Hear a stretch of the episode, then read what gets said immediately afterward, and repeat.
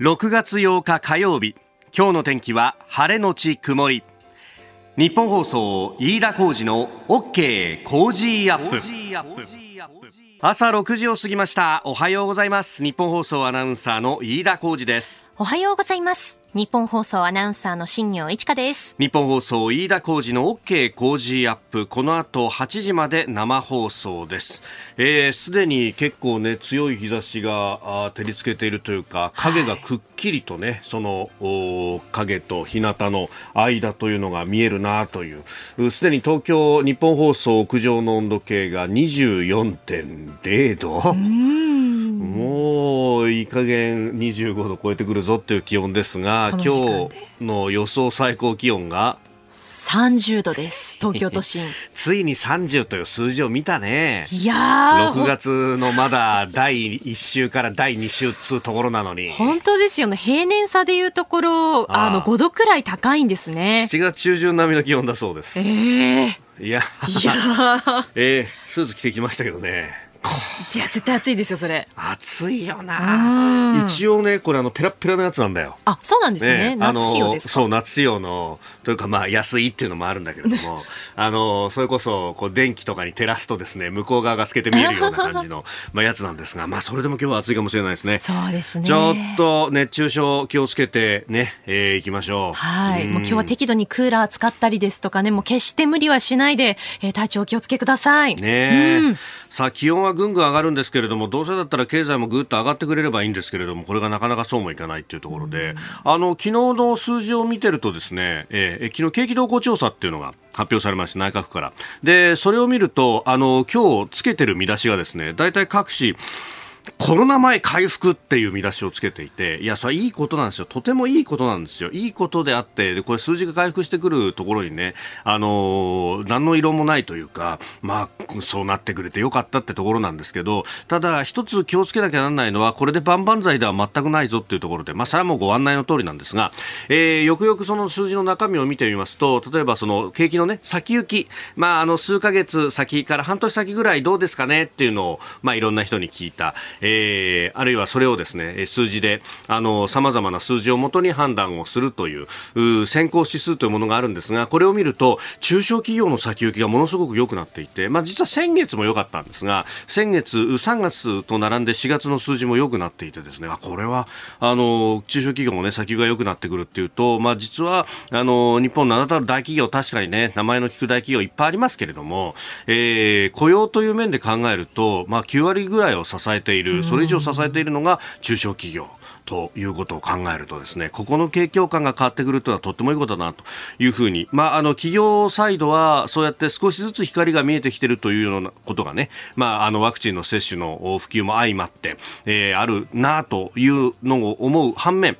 えー、まあ、消費者の態度指数であるとか、あるいは、あの、学卒を除く新規の雇用であるとかっていうのは、まだまだマイナスが続いているという、まあ、まちまちになってきてるよね、と。そして、えー、家計にこれが回ってくるのは、まだまだ先だな、ということがあるんです。で、あの、コロナ前回復って言ってもですね、まあ、去年の3月とか2月とか1月の数字と並んできたっていうのは、どういうことを意味するかっていうと、それはあの、その前の年、これ何度も何度もここで言うのもはばかられますが、えー、19年の10月に消費増税があって、でもっと言うと18年の10月に景気がピークから、えー、だんだんとこう、なだらかな下り坂を下ってきたと。で、19年10月の消費増税でポコッと落ちて、で、それが消費増税でさらにど、あ、ごめんなさい、えー、コロナでどん底まで落とされたというのがあるんで、コロナ前に回復したっていうのは、要するに、えー、ワンパンチ、ツーパンチ食らってですね、もうス、スリーでアッパーカット食って今ダウンしてたのが、ようやく立ち上がった状態で、これ、その状態に過ぎないと、だからまだ満身創痍なわけですよ。で、あの、なんとかしてこれを回復させてですね、で、相手を打ち倒さなきゃなんないのにもかかわらず、まだその状態でふらふらしているっていうのがですね、え、えー、これはめでたさも半ばか、あるいは3分の1ぐらいだろうと、ね、えー、いうことも、あの、見出しも含めてですね、まあ、あの、合わせてこう後ろまで想像しなきゃいけないよなということを改めて、思ったニュースでもありました。まあ皆さん実感もそうですよね。決して景気はいいとは言えないんじゃないですか。ね。えー、その辺まだまだ対策はいっぱい必要だし、場合によっては補正予算だって必要だろうにと思うんですけれども、えー、国会は来週で閉じるというようなことになっているようです。あなたの声を届けますリスナーズオピニオン。この傾向時アップはリスナーのあなた、コメンテーター、私、田新行アナウンサー、番組スタッフみんなで作り上げるニュース番組です。えー、ぜひメール、ツイッターでご意見をお寄せください。今朝のコメンテーターは制作アナリストの石川和夫さん。この後6時半過ぎからご登場です。えー、まずはウラン価格が、えー、脱炭素で世界的に上昇しているというニュースを解説いただきます。えー、そして7時台ですけれども、元徴用工、まあ、募集中古訴訟、えー、日本企業への請求。昨日のソウル中央地裁の判決。却下されました、えー、それからコロナワクチンについて慶応大学が学生ら5万人を対象にして21日から開始へというニュース、えー、さらに菅総理東京オリンピック・パラリンピック開催基準について明言避けるというニュース。これは今日毎日が一面トップで報じてますね、えー、そして法人税率について G7 財務大臣会合で合意がありました。15%以上最低税率にするというようなこと。そしてエネルギー基本計画についても取り上げてまいります。ここが気になるのコーナーです。スタジオ長官各紙入ってまいりました。えー、今日はね、バラバラという感じであります。朝日新聞新車バックカメラ義務化ということで、あのバックするときに、車の近くに、まあ、ちっちゃなお子さんだとかがいると、あの死角になってしまって、こういうところは、あの、バックミラーでも見られないから、えー、ちゃんと発信前に外出て確認しましょうね、みたいなことっていうのはね、えーあの、自動車教習所では習うし、で、あの、一番最初はそれを励行するんですが、えー、いつしかそれを忘れてしまうというようなこともあったりします。まあ、そこでバックカメラというものがこう有用だということで、これ、まあ、あの、かつて2015年、えー、徳島で、うん、視覚障害者の男性が交代するダンプカーにはねられたという事故がありました。連れていた盲導犬と一緒に命を落としてしまったと。その辺から、あのこういった事故をどうやって防ぐんだ、バックカメラ有効じゃないかということが、まあ、日本国内でも議論として盛り上がったんですが、それだけじゃなくて、国連の関係機関で、えー、この必要性というのを訴えて国際基準にすることを提案し、去年11月に関係各国から合意が得られたということで、まあ、あのね、えー、それをまず言い出した日本としても、えー、バックカメラ新車に関しても義務化していくんだということであります。まあ、あの、不幸な事故の教訓が、えー、ある意味世界的なルールに発展したということにもなると、まあ、こういった取り組みというのはね、あの、真摯に、これに取り組んできた、えー、まあ、国交省をはじめとした関係者の人たちというのも、おね、えー、非常に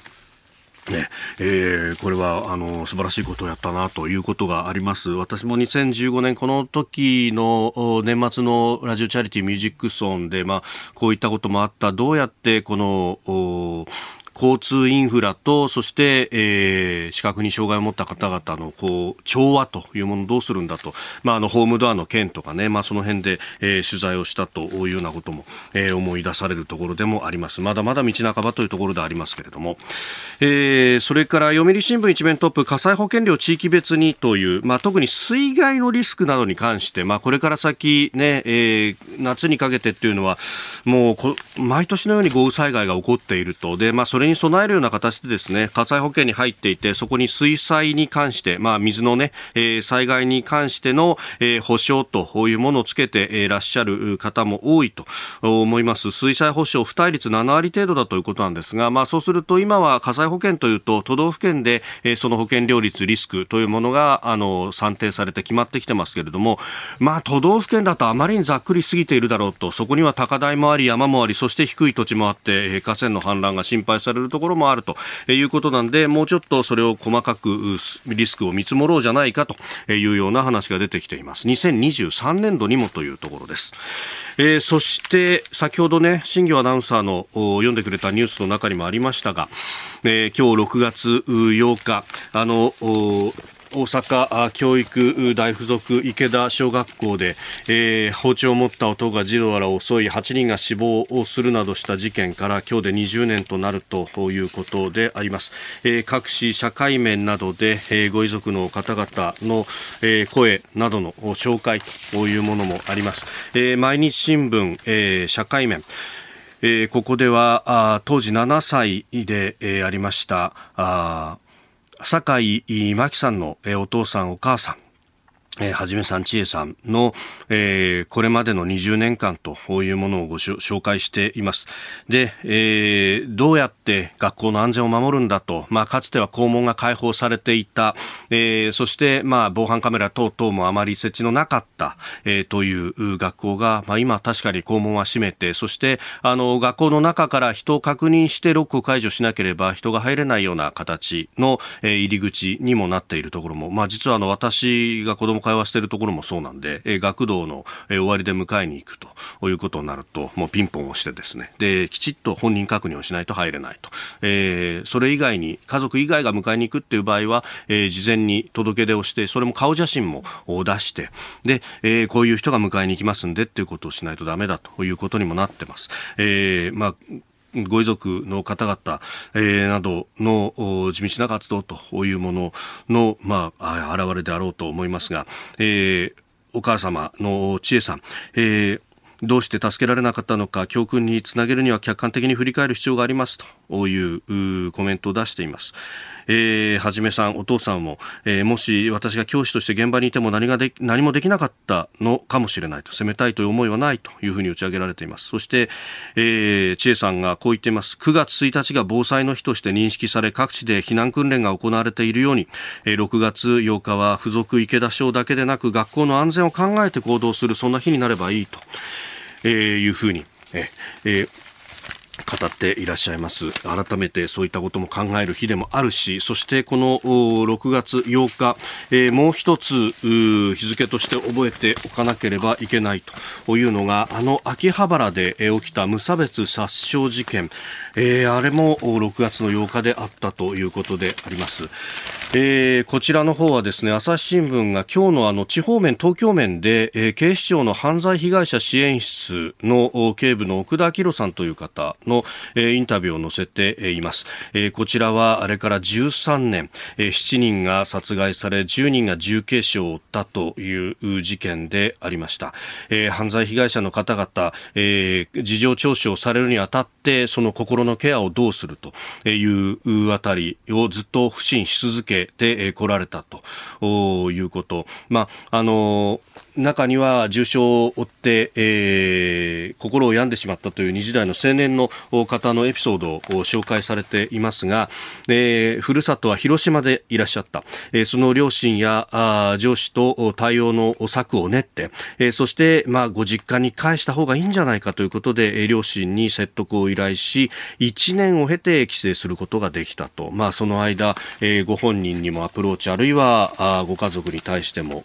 何度も何度も足を運んだということでしょう、えー、一つとして同じ事件がないように被害者の苦しみや悩みも様々だというふうに、えー、おっしゃっています奥田さん、えー、これまで接してきた被害者や家族の存在を胸に十分な知見と強い使命感を持った警察官を一人でも増やしたいと、まあ、この方警察大学校で教えたりなんかの経験もあるということであります、えー、残された方々あるいは、えー怪我をした、え方々に対してもどう社会としてもアプローチしていくのかということも含めてそしてあの池田署の事件などはですねその後すぐにこの田川守という死刑囚死刑が執行されたということがある死刑を執行してくれというふうに、え本人も言っていたというね後半での言動なども報じられていて死刑とは何なんであろうかというところも含めて、まあ、あるいはそっちにクローズアップがされることも多いんですけれども、えー、一人一人の命であったりとかあるいは残されたた、え人たち、えそこには人間がいるんであるということを改めて、思い出させる、え今日の新聞の紙面でありました。さあ、今朝は、あ政策アナリスト、石川和夫さんとお送りしております。引き続きよろしくお願いします。よろしくお願いします。えー、メール、ツイッター、いろいろいただいてます。俊介おじさんさん、ツイッター、えー、小型原子炉メリットはたくさんあるだろうけど、日本で整備したら、炉の数だけ反対派との裁判や自治体との交渉が控えますよね、と、こういうふうにもいただきました。そうなんですよ。これは特にやっぱり311のね、福島の事故以来、なんか日本全体がトラウマになったような状況なんですけれども、はい、こういったものはやっぱりルールをきちんと整備して、うんうん、あとはまあ情報開示をきちんとやりながらですね、やっていくっていうことで、あの、原子力政策もこう進めるのであればね、どうせカーボンニュートラルとか CO2 の問題で必要なので、ここのところは新たなルールをもうもう一回こう作り直していくということが、僕はまず第一歩だろうなと思ってますね。あの当時、ベストミックスだよっていうこと結構言われて、だから選択肢としては全部排除しちゃいけないわけですよね、これはね。そうそう、だから、まあ、あの、ただやっぱりこう日本ってどうしてもね、こうエネルギーの政策見ると、こう、一方にガーッと偏っちゃってね、非常にこうヒステリックになるところがあるので、ここはね、政治がしっかりしてもらわないといけないと思いますんで、だ我々もこう、政治を支えるっていうことが大事ですよね。批判ばっかりしないで。そうだと思います。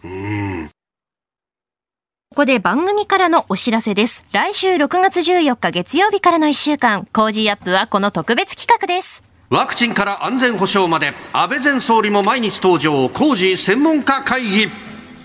そうです。安倍晋三前内閣総理大臣にコロナワクチン外交安保経済会見などなどお時間ギリギリまで毎日お話を伺います。はい。そしてコメンテーターの皆さん6時台前半から生出演です。14日月曜日ジャーナリストの須田慎一郎さん。15日火曜日作家で自由民主党参議院議員の青山茂春さん。16日水曜日数量政策学者の高橋洋一さん。17日木曜日明治大学准教授で経済学者の飯田康之さん。18日金曜日、外交評論家で内閣官房参与の三宅邦彦さんです。さらに同じく6月14日月曜6時43分頃からの黒木瞳さんの朝ナビには、えー、女優で作家奇跡の88歳岸恵子さん登場黒木瞳です私がナビゲーターを務める朝ナビ来週のゲストは女優の岸恵子さんです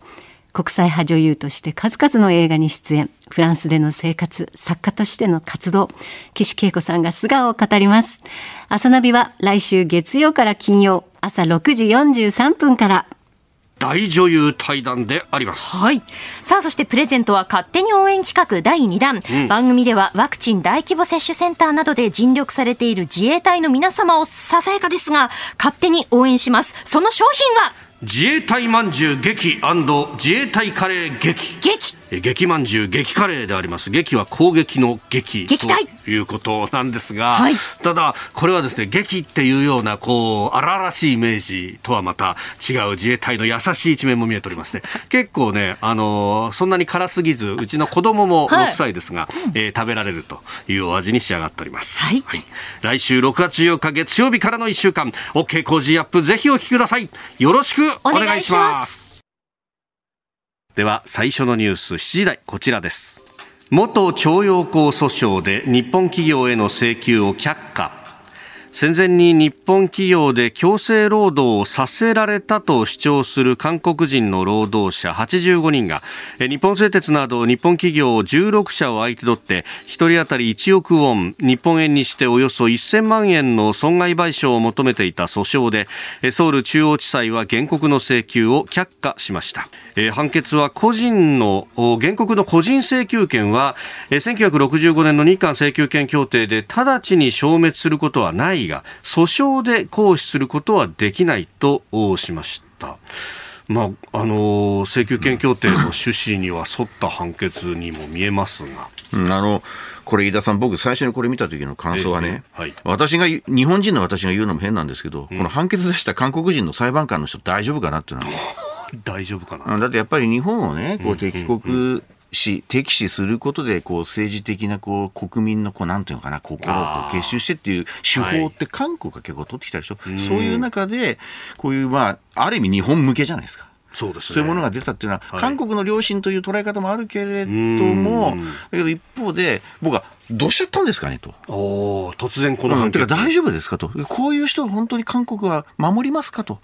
いうのを問いたいですね。組織としてきちっとこれを守るということになればいいけれどもと。うん、ただし、日本人はこういうことは一つだと喜んじゃって相手を信じちゃうので、外交というのは僕はね、はい、相手を信じないというところがから出発しないといけない。信じない。そう。そういうことで、これからもね、そうは言っても、これからもひょっとしたらまた逆の判決が出る可能性もあるので、もう、そういうことでお付き合いしていくしかないですよ。ううんで覚悟していくことが大事です。そういう国なんだと。はいそういうことでお付き合いしていく。これが僕は韓国との付き合い方だろうなと思いますね。なるほど。だからやっぱこう、日本人って信じるならもう100%信じる。あるいはこう敵視するならもう何だって敵視するになるけど、もう、もうどっちつかずの状態にこれなっていくことの方が多いわけですかね、韓国だって、もう、世界見りゃね、はい。日本と韓国だけ仲悪いってみんな思うかもしれませんけど、そんなことなくて、各国、隣の国とは大体仲悪いもんなんですよ。近親ゾーンみたいになるでしょ。だからまあ、ええそういうことで言うと日本、日韓関係が変だなんてのは実は普通の話であるんだけれども、そういうことが前提として我々は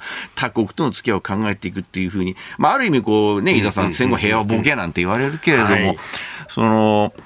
そういうようなところで、相手とどういうふうにこう外国とやっていくかっていうことをうまくやっていかないと、これからの、ん。あの、今まで切り抜けてきたわけだから、日本はい。これからも同じように切り抜けていくっていうことで、僕はうん行くべきだなと思いますよね。うん。うん本当にその切り抜け方が、まああのね、見方によっては、もうなんか譲歩し続けてきたじゃないか、日本はと、いい加減もうこ、こんなにゴール動かすんだったら、もういいじゃないかっていうふうになんか、ちょっと、いい加減我慢ならんってなっちゃいそういうがちですね。点で言うと、僕は安倍政権になってからは、韓国に対しては結構毅然とね、あちなみにそれが普通なんですよ。本当はそうあるべきだ本当毅然としてなんて偉そうなこと言う話じゃなくて、それが普通なんだけども、ようやく安倍さんになって、それ以前に比べてかなり普通になってきたなというふうな印象を持つので、ぜひ菅さん、あるいはそれ以降もはい、こういうものを引き継いでいってほしいですよね。僕はそう思いますよ。その時にこう政治が冷えてるじゃないかと、もっと仲良くすべきだと、あるいは韓国に対してひどすぎるっていうふうな、こ国内からも批判が出たりとかしええ、ます。そう、だからそういうようなことで、国内から日本のその毅然とした姿、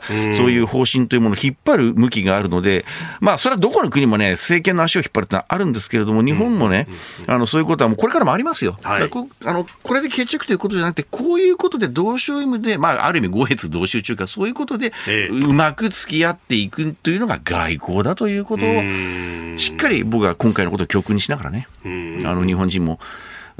外国、あの韓国、それからその向こうに中国がありますからね、はい。そういうとこと付き合っていくべきなんじゃないかなと、僕はそう思います？永遠の敵も永遠の味方もいないって、そういえば、イギリスの政治家が言いましたよね、外国そうでね、あの相手をね、信じると、はい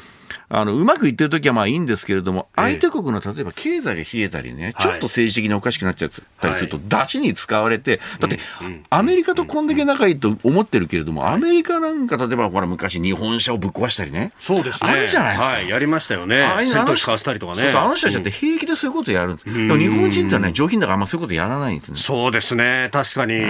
アメ車だとか韓国車をじゃあぶっ壊すかってそんなことしないですからね。そうなのでね、まあ、それは譲歩するほどの度量というか余裕があるっていうところもあるのかもしれませんけど、しかし、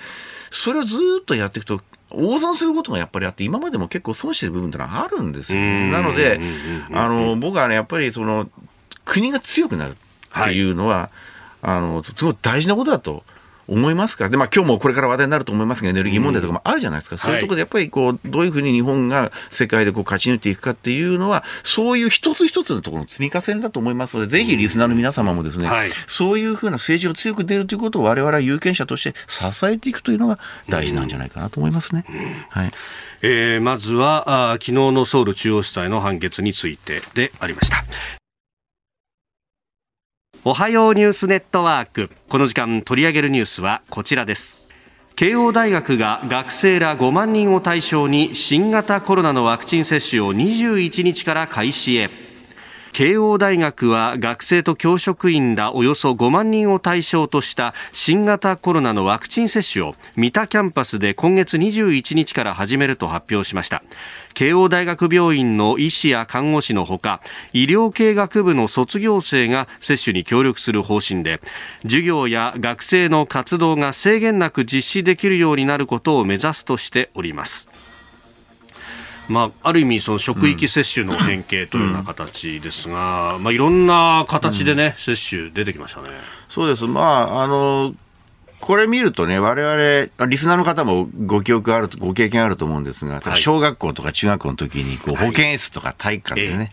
あの、こうみんな集めさせられて、はい。あの、インフルエンザのこう、ん予防接種をみんなでやったって。まあ、あれも、あの、まあ、集団接種ですね。はい、そうやって、まあ、これ今回慶応大学がやるっていうのは、慶応大学なんてのはみんな知ってる大学なので、有名なので、こういうところがこういう動きをやると、他の大学あるいは組織がね、団体が追従してやっていく。とにかく、ワクチンというのは一人でも多くこう普及させることが大事なので、はい、いろんな方法でもって一人でも多く、でもなんかたまに余ったなんていうニュースがあって。いや、そうなんですよね。まあ、あの、まあ、多少こんだけ人数が多いんで多少余ったりするっていう齟齬は生じるのかもしれませんが、しかし、だとしたら、うん、やっぱり僕はね、緊急事態なんでね、これは、ね、もったいないと思うんですね。ですからね、なるべくそういうものをこう、なんか工夫してね、はい、あの、今、みんなスマホ持ってるわけだから、なんか余ったから今いらっしゃいみたいな形で、ちょっとでもやるようなことで、それぞれの自治体だとか組織で工夫して、一、はい、人でも多くとにかく早くやって、と言いながら私とか伊藤さんとか一体いつなんでしょうねっていや、そうなんですよね。通知が来ないんだ。まあ、年齢がまだここまでいかないから、あのね、年齢的に言うとまだ僕も50代なんて来ないかもしれませんが。私も40なんで、はい。伊田さんなんかいつ来るんですかねいや、本当いつ来るんだろうねっていう話で、そうなんですよ。住んでる自治体はなんか、まだ未定ですみたいな感じなんで、あれっていうね。あと、まあ、ただこのワクチンの話一つ、せっかくだから申し上げたいのは、ワクチンを打ちましたと。じゃあ、ワクチンを打ったと我々の行動はどうするんですかっていうのをそろそろ日本政府も出した方がいいというのは、やっぱり我々自粛してますよね。で、今、これもう飯田さんもおそらくお感じになってると思いますけれども、はい、コロナの対策っていうのは、どうもその、例えば一部のお店とかね、はい、飲食店を中心としたそういう商売をされる方の自粛によって、そこでクラスターが発生しないようにみたいな形で、いかにもなんかそういうところに、商いの部門にこう責任をかぶしているような形で今やってるけれども、僕は結果結果論でしかないんですが、これはひょっとすると間違ったメッセージなんじゃないかと。だからやっぱり、そういうようなこうマスク、あ、ごめんなさい、ワクチンを打ったという人に対してはね、はい、まあマスクはまあやるんでしょうね。だけれども、そういう行動のところで、そういう商店とかそういったところについては大丈夫よとか、はい、あるいはひょっとするとこう商店の人たちとか、そういう人をこう優先的に、自粛してきた分野に対して優先的にやるというようなことを、まあ商業、個人だとなかなか難しいから団体とか組合とか、あるいは担当の官庁ってあるわけだから、はい、そういうところが温度をとって、経済を回していくっていうことを次に考えなきゃいかん。そして、それによって、今はあんまり動いてないけど、GoTo キャンペーンみたいなものでもってお金を回していくっていうことで、ようやく経済と社会を元に戻していくっていうふうにしないと、だって飯田さん、今ね、実は不景気ですからね。不景気なんですよ、ね、すんげえ不景気ですから、ね、うん、GDP の速報値なんか見ても、うん、これ、厳しい数字並んでますよね、だからどうしてもね、ワクチンがいくと、そっちに話題が行きがちで、それも大事です、あの国民に対してメディアが広げるのは大事なことなんだけれども、はい、一方で不景気だっていうところにも焦点を当てて、じゃあ、ワクチンを打ったら次はお金回すんだぞと、お金ばらまいてみんなでさ、やろうじゃないかっていうところのメッセージが、はい、僕はまだね、政治からそんなに出てないなという気がします。だからオリンピック、おそらくこの勢いだとやるでしょうね。はい、で賛否いろいろありますが、私はまあ、オリンピックはこの勢いであるならばもうやって、それと同時にあの夏以降ね、はい、きちんとこう対策を打つんだということをやらなければ、だから、まあ、あの今のその政権のね、えー、そのどのぐらい支持率かなんていうと、あんまよくないですよね。それは国民感じてますよね。そういうところで政権を維持するためっていうことじゃなくて、はい、国民の生活を良くするた良くすることによって政権が安定していく、政治が安定していくっていうのは国家のありようとして僕は大事だと思うんで、ぜひですね、あの政府の方、あるいは与党の与野党議員もね、はい、そういうことを考えないと、本当ね、自粛自粛でこれ、いつまでもその、ね、経済を回すぞっていうメッセージがね、出ないとね、これ、私の周りでも商店街結構シャッターが降りちゃったりなんかして。そうなんですよね。うん、今まで通ってた店がこう、閉まってるぞって、これ閉まっちゃったら、その後じゃコロナが終わりました、経済回します、でも、お店がないよっていう状態になってしまいますよ、ね、だから私もね、うちの近くの駅前の商店街でいくつかお店があって、家族でもって土日なんかもう、家で食べずにそこ行こうっつってんですよ、ね。で、みんなで支えようと。はい、あの、我々お客だけれども、お客が店を支えるって僕はすごい大事なこと。だと思うので、だから、それはいくらね、この私みたいなそれぞれの家族がやったって限界があるんでね、そういうのはやっぱり政府とか自治体が経済対策とか景気対策とかいうことできちんと予算とか税制とかそういったものを整備して、いわゆる財政出動ってやつ、ね、はいそれやらないと、お金はまかなければ、経済の血液でしょ。流れていきませんからね。そういうものを、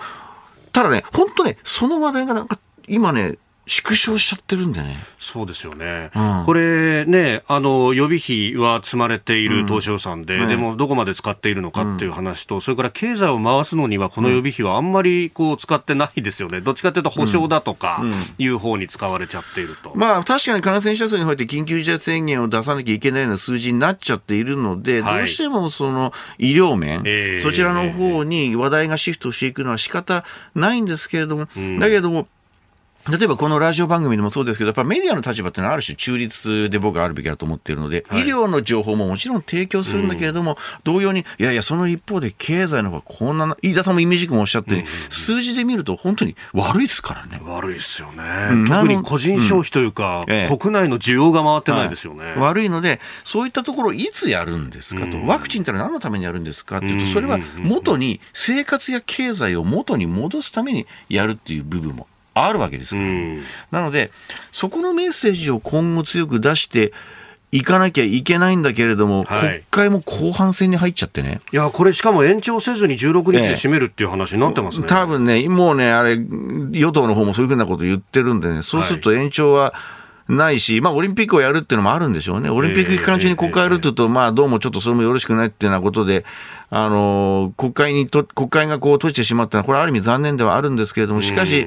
あの、オリンピック、オリンピックとこう、わーっと盛り上がりますよね。だけど、必ずオリンピック終わるんですよ。終わった後に、終わっちゃったね、みたいな話になっちゃうと、これダメなので、その直後から矢継ぎ早に経済対策を打っていく。だって夏休みでしょ？そうですよね。うん、だからみんなちょうどね、まあ旅行したりなんか、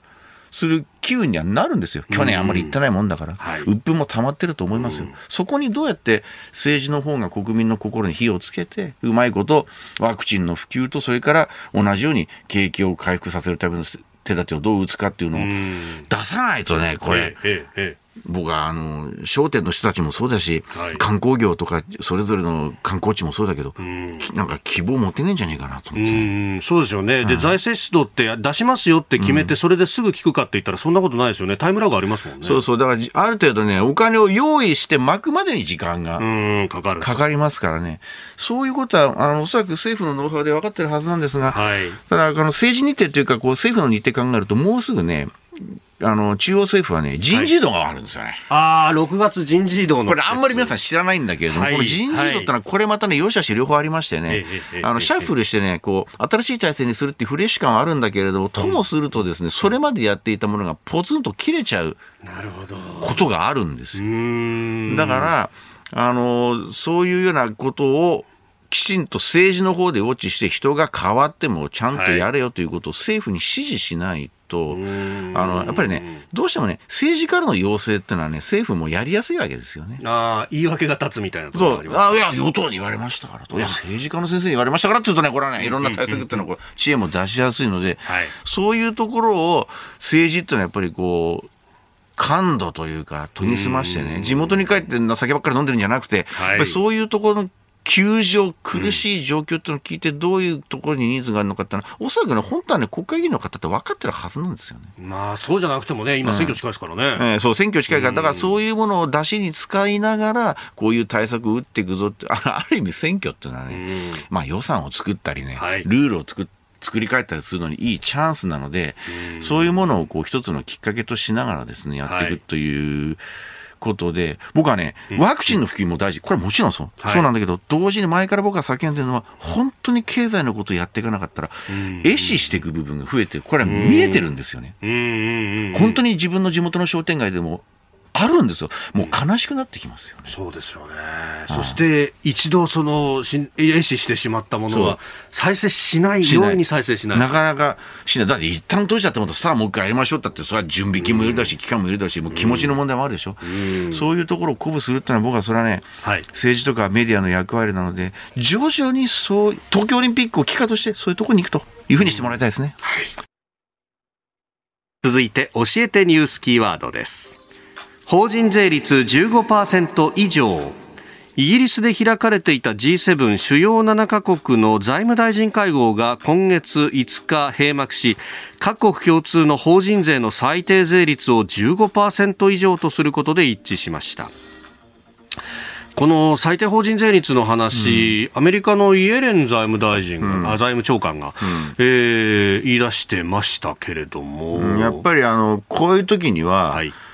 アメリカの人が言うっていうことは、えええ、アメリカにとって得すること得したいなっていうかね、この分野で損してるもんだから、はい、なんとかしなきゃいけないなっていうふうに思うと、非常に分かりやすくて、いや、これアメリカはね、世界のためにやってる。んなわけないんだから、もう自国のためにやってんだからみんな、そういうようなふうことで考えるとか非常に分かりやすくて、で、はい、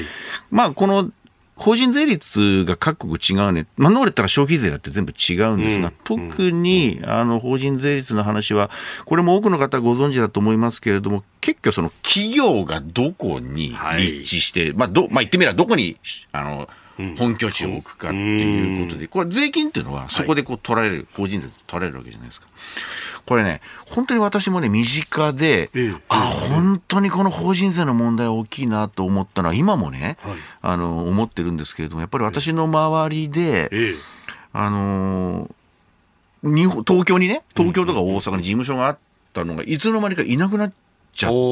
てて、はい、そういうそういう人たちからこうメールだとかなんだろうかもらうとですね、どこにいるの？っていうか言うと、例えばマレーシアとかね。ほー。なんか、香港にいるとか、どうしちゃったの？こんな暑いとこにいてどうしたの？って言ったら、いや、税金が安いからだよね。もうね、簡単。すごいシンプルですよ。まあ、そのぐらい日本の法人税っていうのは高い。何を言いたいかというと、そういうふうにアメリカでもそうなんでしょうね。はい、アメリカと日本人よりも法人税安いって言われてんだけども、なんやかんやいろんな税金があって企業にしてみたら、稼いだ金を自分で使わずに国に取られて嫌だねってこういう話なんです。そうすると、取ら、取らない国に行きたくなるのは、これは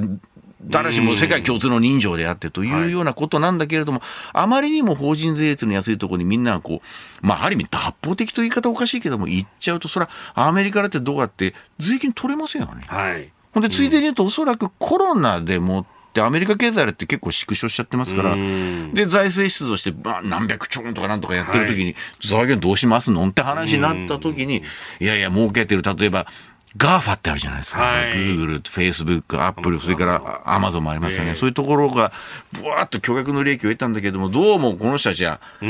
の税金ってどこで払われてるんですかって考えたときに、どうもアメリカの企業なのにアメリカにあまり来ねえや、みたいな話になったときに、こういう課税の話でもって、共通でもって持ちましょう。誰か特定の国に逃げるというか、はい、課税を回避するために逃げることをやめて、自分のところで税金取りましょうね。とまあこういう発想、えー、なので、えー、まあ、健全といえば健全。だけれども、うん、実際にこれルール作るのってのは相当これからね、はい、本当にやろうとすると大きなあの壁とか課題がある。だって世界何百カ国ってあるわけです。何カ国ってあるわけですからね。この G7 だけでは決まらないそう。だから、この G7 の力がどういうふうなことで及ぶかというのは、まあ、これから単に税だけじゃなくてね、はい、他の部分でいろんなその貸し借り関係の中で、国際情勢の中で、こういうアメリカみたいなところが中心となってやっていくと思いますけれども、じゃあ日本としてどうするのかって考えたときに、日本は実はね、法人税、まあ実効税率なんて言い方しますけど、高いですからね。だから飯田さんよくね、産業空洞化とか聞かないですか、はい。ええええ、外国に行っちゃったりだって僕、でさえね、はい、身近でそういうふうに、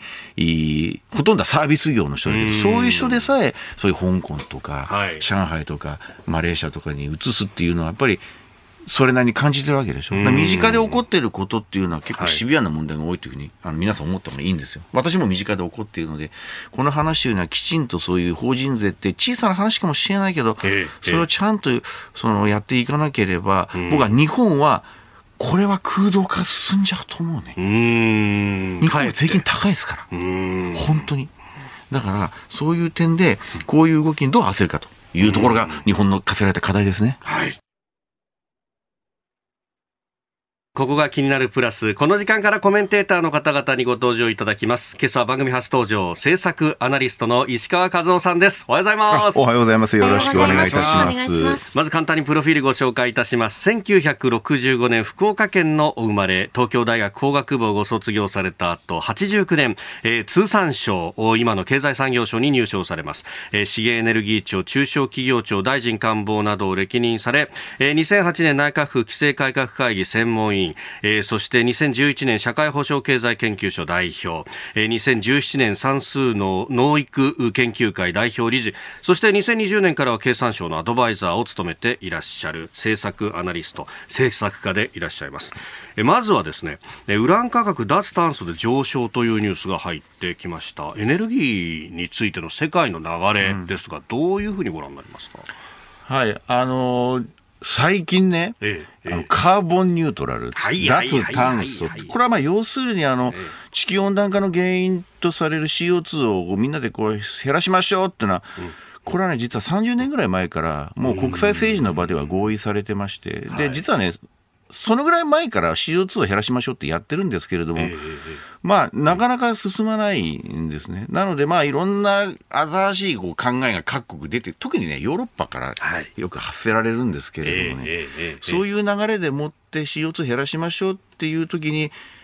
あの注目を浴びてるのは、うん、あのほら太陽光とかね、はい、風力とかいわゆる自然エネルギー、まあ、私も実は自分の屋根に太陽光をつけてこれ つけましてね。そうするとねなんかこうあ自分でなんか作っててこの電気は俺が今作ってる電気だなみたいな感じで。あの多少気分はいいんですけれども、しかし、その、太陽光とか風力とかって自然エネルギーだけだと、やっぱり量が少ないもんですから、やっぱりこれはね、昔からこう使われてるのは原子力っていうのがあって、で、このウランっていうのは何かっていうと、その原子力発電所、はい、いわゆる原発の燃料なんですよ。なので、これが、あまあやっぱり脱炭素とか、はい、そういう CO2 を出ないエネルギーにシフトしていきましょうっていう流れの中で、当然そのみんながこう買い付けに行くわけですな。こうやっぱりやろうじゃないかと。ということで、例えば、ただね、原発ってのはその、いわゆる事故が起きるとね、はい、あの、はい、日本も2011年、今から10年前、はい、311の福島で経験しましたけれども、うん、一旦事故が起きちゃうと、多くの人が避難しなきゃいけないとか、うん、そういったことがあって、やや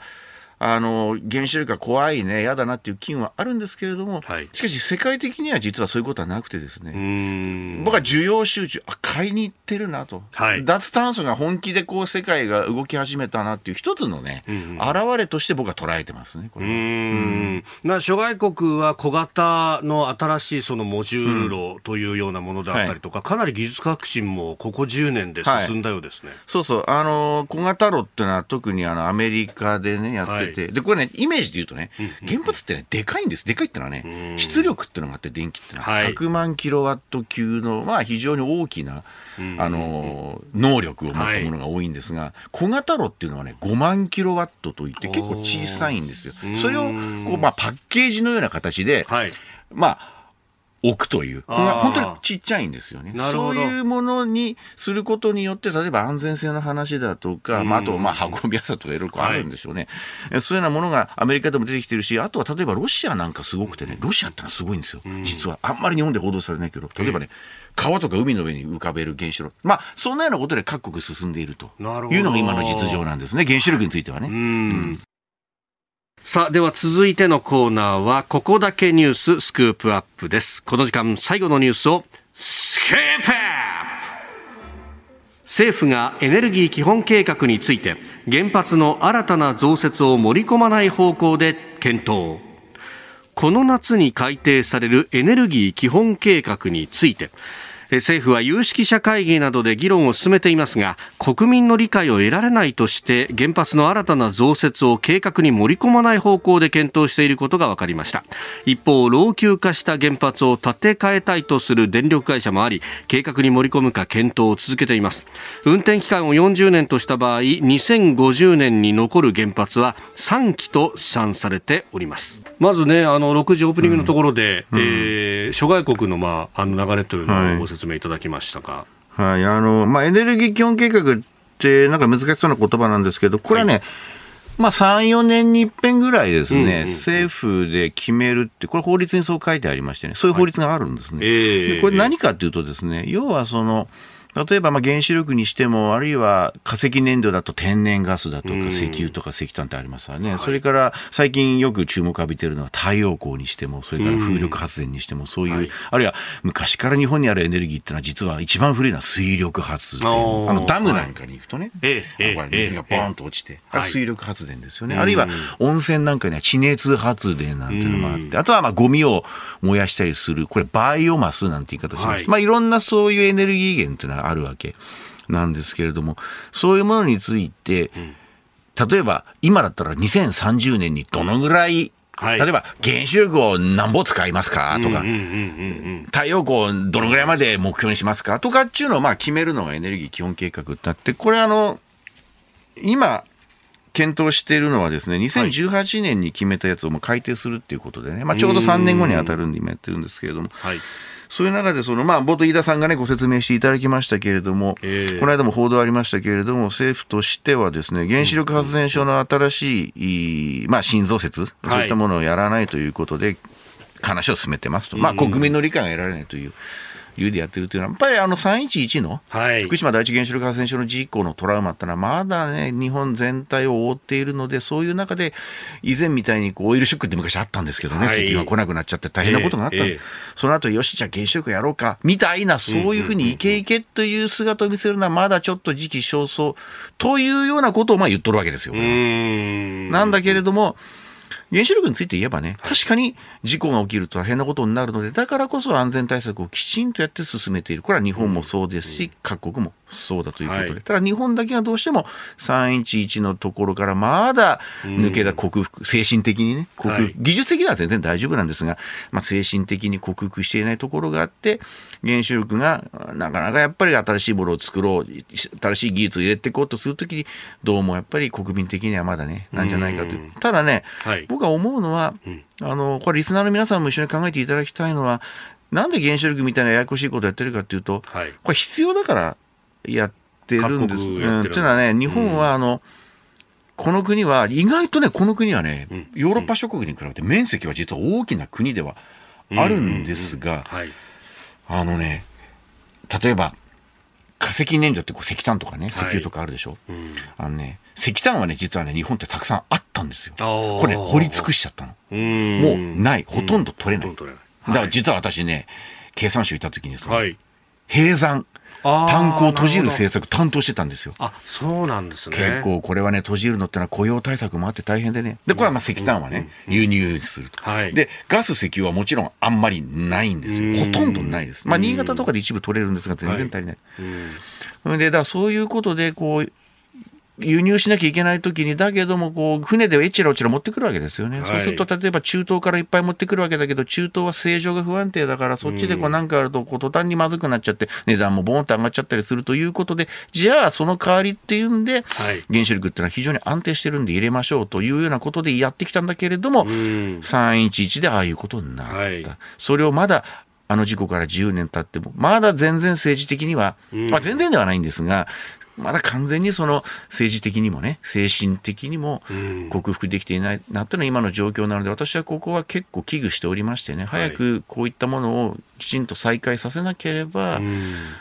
ずっと化石燃料を輸入し続けて、で、最近ほらね、太陽光とか、はい。結構流行ってるんです。日本はね、ええ太陽光すごく入れてましてね、世界でも有数の太陽光国なんですよ。うん。だけれどももうすでに。そう、だけども日本ってのは実は世界もう2位、3位の経済大国でしょ？はい。とてもねうん、太陽光とか再生エネルギーだけでは足りない。需要が足りないです旺盛だから。で、ついでに言うとほら、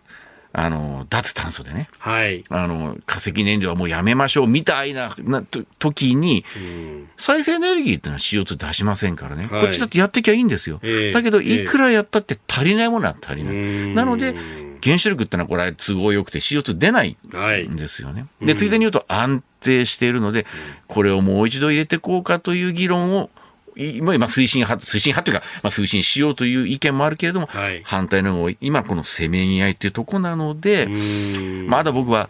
まだ日本全体として冷静になれてないなというのは、ちょっと残念ですよね。うん。そのあの6時台にご紹介あったモジュール炉みたいなものであるとかっていうのは、その小型になってっていうのは、冷やしやすくしたりだとか、あるいはその川に浮かべてっていうのは、その川であれば、周りに水があるから、これ、なんかあった時も冷やせるぞっていうような、そういう発想はい、世界でも今おっしゃったように、その小型炉といって、今の日本にある原子力発電所、まあ、世界でも有数なのは、非常に大型なんですよね。ええまああのええちょっと専門的に言うと100万キロワット級って結構はい図体がでかいんですけど、小型炉ってのは5万キロワットぐらいで、非常にまあちっちゃなものなんですね。こういった新しい技術も出てるし、安全性も高いと。それから今、あの、井田さんが言ってくれた、あの、水に浮かべるっていうのは、まあ、海上、水上、まあ、か川、これね、ロシアがね、非常に進んでましてね、はいそういうところで、やっぱり地面、陸地に置きにくいと。まあ、あの国寒いからね、もう全部氷ですからね、置きにくい。ええだったら、こう、移動しやすいように川とか海に置きゃいいじゃねえか、みたいな発想でうんあ。元々そうそう、もう、もうね、ロシアはそれ商業化しちゃってんですよ、ね。だ何を言いたいかというと、世界では、そういうふうに割と新しい技術がもうたくさん出てきて、あの、原子力ってのはやっぱ増えてるんですよね。んもちろん再エネも増えて、再生エネルギーも増えてますけど、原子力も増えてるんですね。エネルギー需要が増えてるわけだから。だから、そういう新しい技術を本当は日本も入れてですね、はい例えば、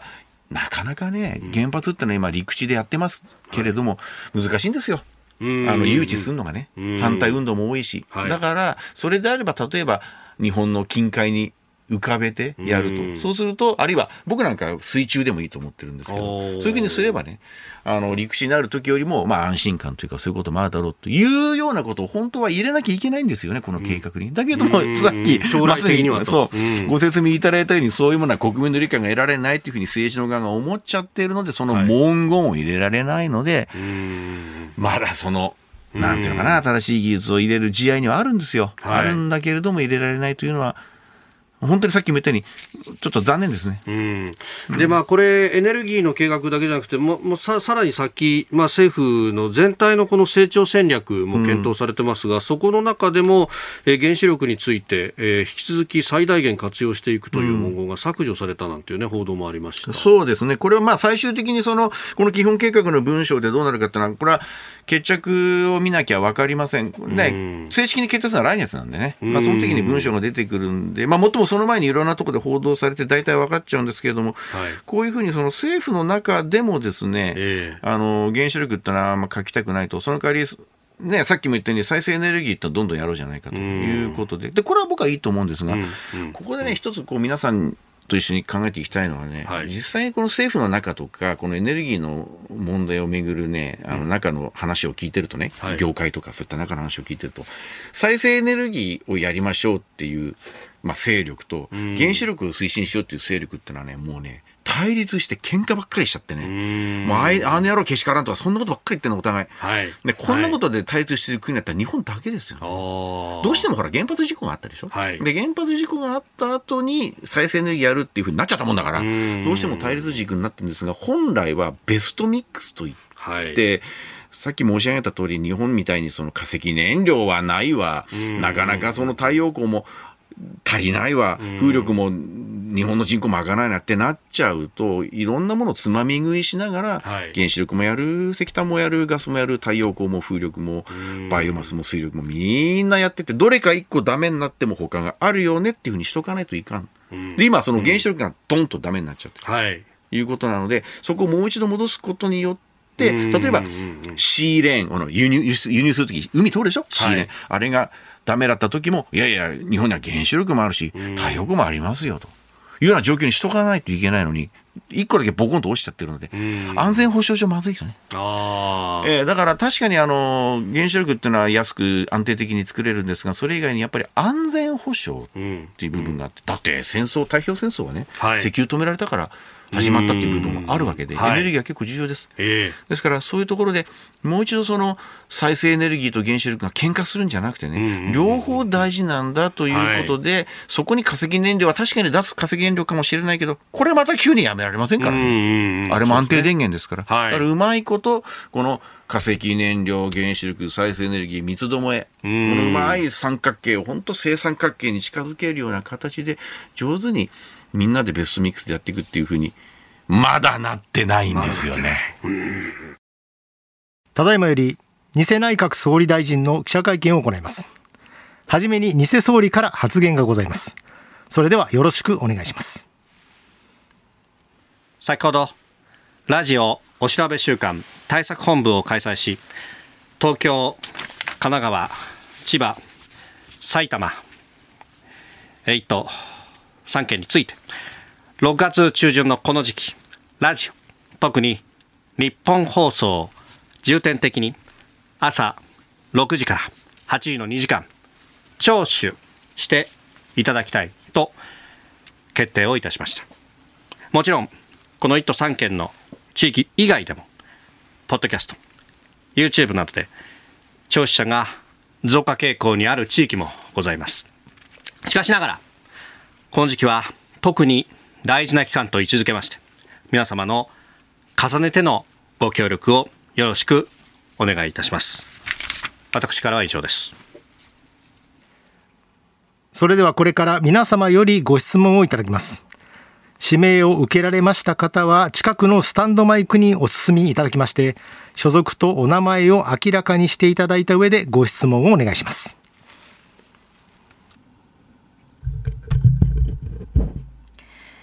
日本放送の新業です。偽総理に伺います。この飯田浩二の OK 工事アップはラジオ局の地上波でのラジオ生放送番組の再編集版と伺っています。このコンテンツの中でお調べ週間のお知らせを入れることに意味はあるんでしょうか？偽総理どのようにお考えでしょうか？まずですね。重要なことは結果です。100の言葉よりも1の結果です。この時期は特に民意が問われる1週間でございますお調べの結果で番組の継続あるいは終了が決まることだってあるわけですこの工事本体が終わった場合、当然ながら、ポッドキャストや YouTube も終了ということになります。そうならないためにも、この番組を守り抜く、皆さんの負託が重要となってまいります。ラジオの地上波でお聞きではなく、ポッドキャスト、YouTube などでお聞きの皆さんの中で、もし、何らかの連絡が来ているという方がいらっしゃいました。何卒清き一票をよろしくお願い申し上げます。続いてそちらの白いシャツの方。放送の中では本物の安倍晋三前総理大臣が毎日出演。えそしてさらにはプレゼントとして自衛隊のカレーやおまんじゅうも当たるということですが、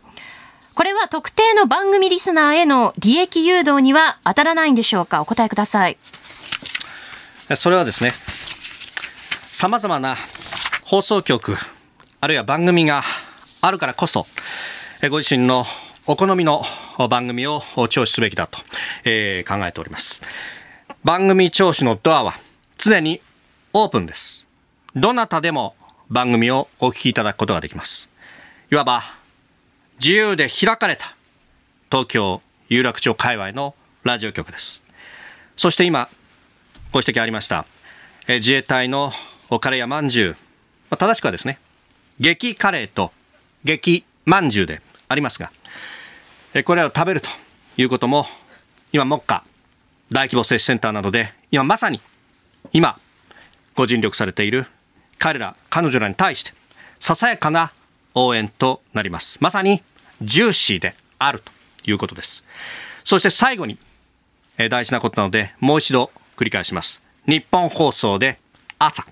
6時から8時に放送している飯田浩二の OK 工事アップ。この番組を聞いたと、皆さん、声を上げてください。by my 工事アップ。日本放送は買いです。工事アップは買いです。この機会に、関東1都3県にお住まいのお知り合いに、ぜひこの番組を進めてみてください。今日はどうもありがとうございました